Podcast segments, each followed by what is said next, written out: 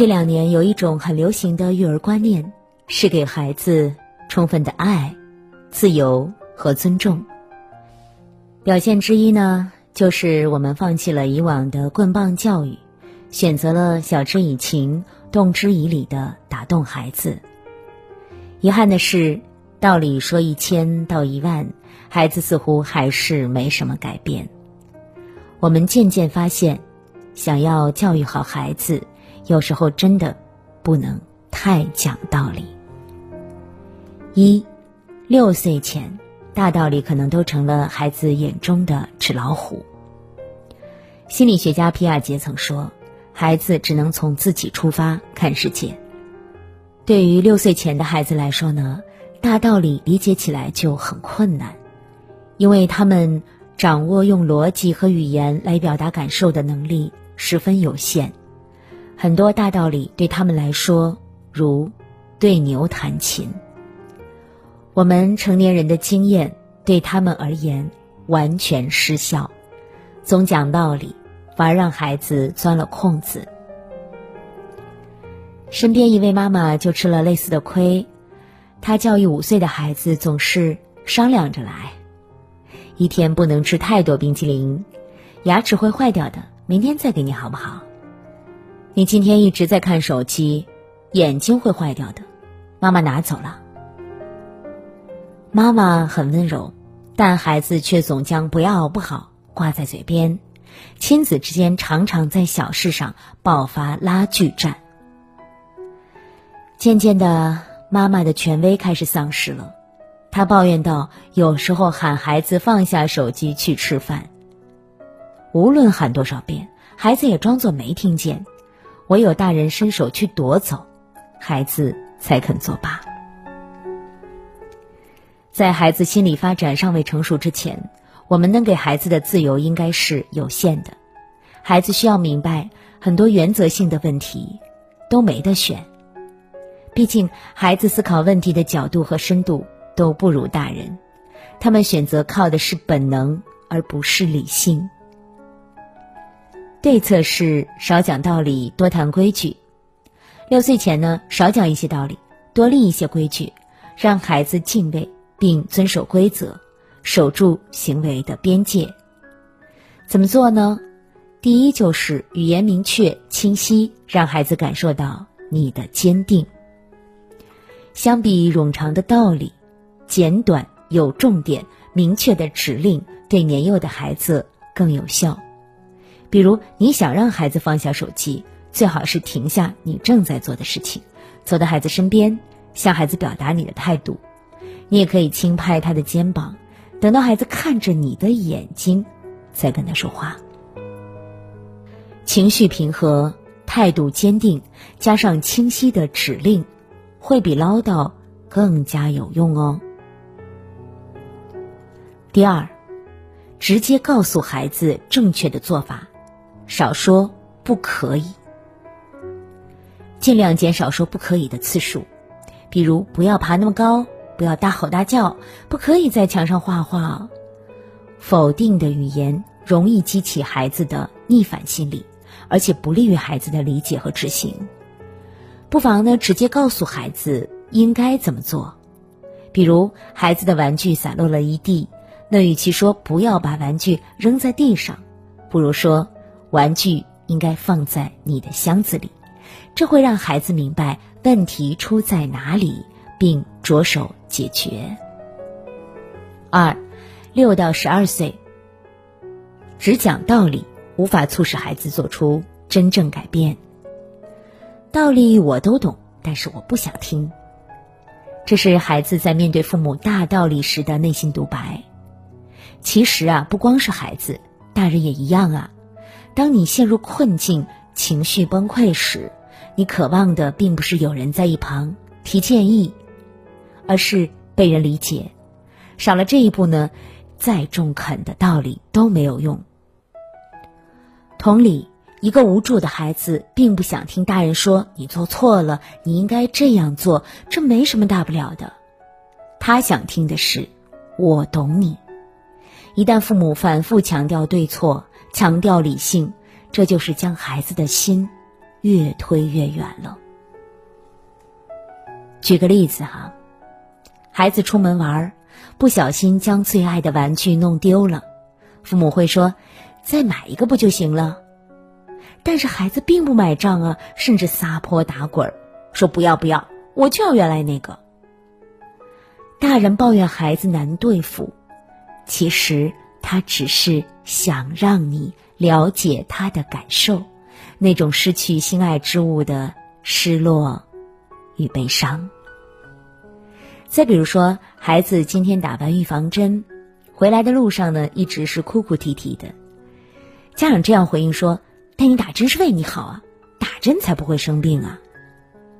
实际上呢，孩子的哭闹只是一种撒娇，抱抱他，哄哄他，比什么道理都有效的。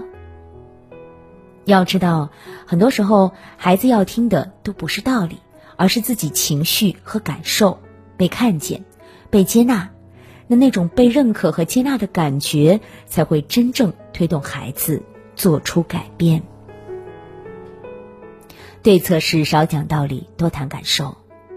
与孩子沟通时，我们要有意识的去观察孩子的需求，并做出恰当的回应。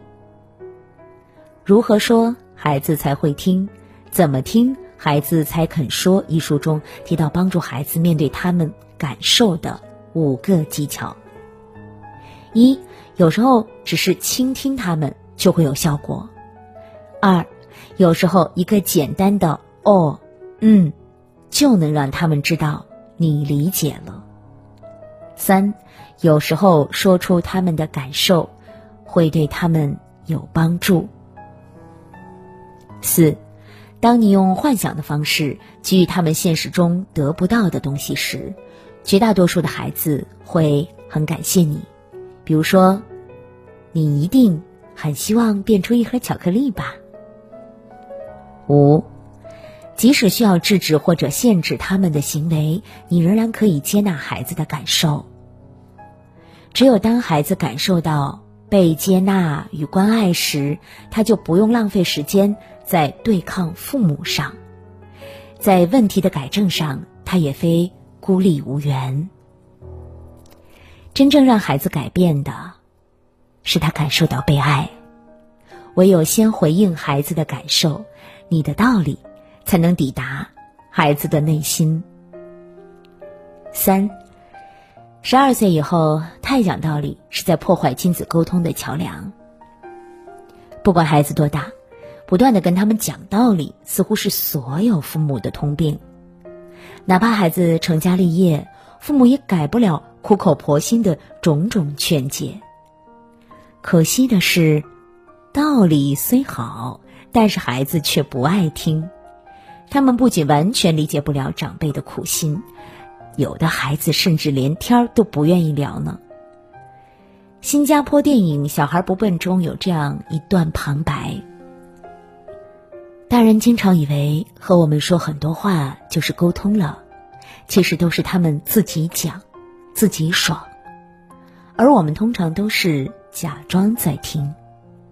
我们到底有没有听进去？他们不管。只要他们有讲就算了。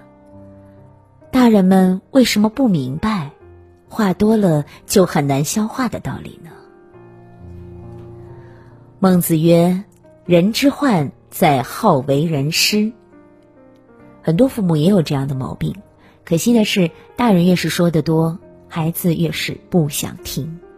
这一点，初高中生的家长都有体会。随着孩子年龄增长，他们越来越受不了父辈对自己生活的建议和指导。这并不是因为孩子叛逆，而是父母在给孩子提建议的时候，只在意孩子做的对不对，经常居高临下的指指点点。孩子在父母的评判中，感到羞耻和自卑。没有哪个孩子喜欢总是被教着做事儿。尤其是青春期之后的孩子，有一位毕业不久的年轻人哈，曾经向我吐槽烦恼。他说他抱怨自己越来越不喜欢与父母聊天了，时常不知道聊什么。刚找到工作那会儿呢，每天都特别累。与父母视频聊天时，无意谈起初入社会的种种不适应，没想到爸爸听完，沉默了一会儿说：“世界上哪有轻松的工作呀？大家都不容易，你需要适应。抱怨解决不了任何问题，我们都是这么过来的。你呀，就是吃的苦太少了。”听完爸爸的话，年轻人的心更加沉重了。他无奈的说：“我其实就是想听爸爸妈妈安慰我几句。”当孩子袒露脆弱的时候，他最想要的是温暖的回应。父母冰冷的道理，就是用近乎冷漠的方式阻断了与孩子之间情感的交流。心理学家杜威说。教育并不是告知和被告知，而是父母和孩子主动建设的过程。太多的道理对建立良好的亲子关系是无益的。对策是少讲道理，多听孩子怎么说。孩子进入青春期之后，父母就要学着转变角色，教育方法也要随之调整。其中最重要的是要学着听孩子说。如果你愿意听孩子说，愿意真诚平等的与孩子交流，可以使孩子对你越来越信任，你的道理越容易被孩子记在心里。做到倾听并不简单啊！首先呢，你要对孩子所说的保持兴趣与关注；其次呢，你不能急于给建议啊。反驳或者是讲道理，最后还要放下评判，全然的接纳孩子。学会倾听，就是亲子之间高效沟通的第一步。比如上面那个刚刚步入社会的年轻人，他说生活辛苦，我们就该听听他的苦，看见他的苦。刚工作啊，确实很辛苦，累了周末就回家吧。爸爸妈妈给你做好吃的。相比较大道理，父母能接住他的情绪，才是最好的鼓励。能好好听孩子说话的大人是很了不起的。